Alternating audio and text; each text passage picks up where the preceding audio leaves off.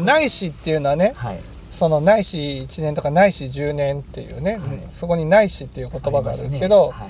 この内視っていうのはねはい。いや重症高多の内視もあればねはい。重多高症の内視もある二つあると内視っていうのはいわゆる少ないものから多いものを含むうん。それを内視と呼ぶかはい。多いものから少ないものを含むっていうね内視があるのか。二つありますけどね。ね。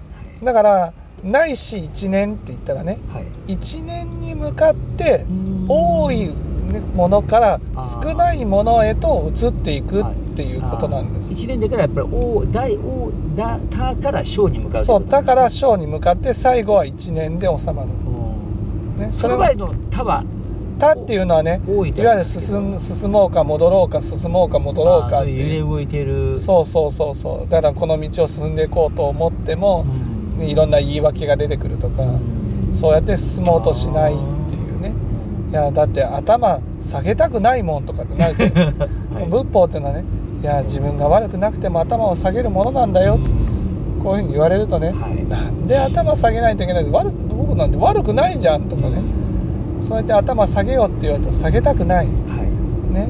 そして許せって言ったら許せない。こんな悪いことした相手を許せるもんかと。はい。こういうふうに思うそれをそういう気持ちね、うんそういう気持ちもあればはい。やっぱり頭を下げていかなくちゃいけないなっていうふうに思う時もある、うん。ね、これが信心なわけですよ。はい。そういう気持ちに向かってだんだんだんだん心が一つに定まっていくっていうのがないし一年っていうこと。一つに定まっていくね。そうそうそうそうそう。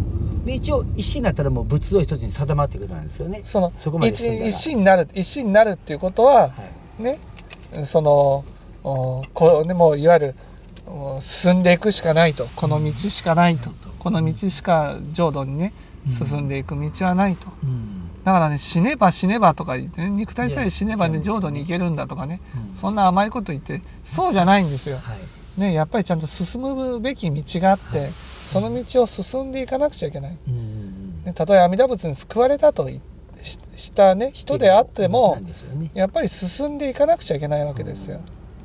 だから阿弥陀仏に救わ救われさえすればね死んだらねうん。みんな浄土に行けると。うん。そんなことはない。はい。ね。それはそんなことがねうん。できる世界はね漢武領事教の教えなんですよ。り臨終来航っていう。はい。あそういう教えなんですよ、ね。いわゆる大無領事教の教えはね二河白道を進んで、ね、渡りきる、ね、またできる。浄土まで行く。はい。そこが大事なんです。うん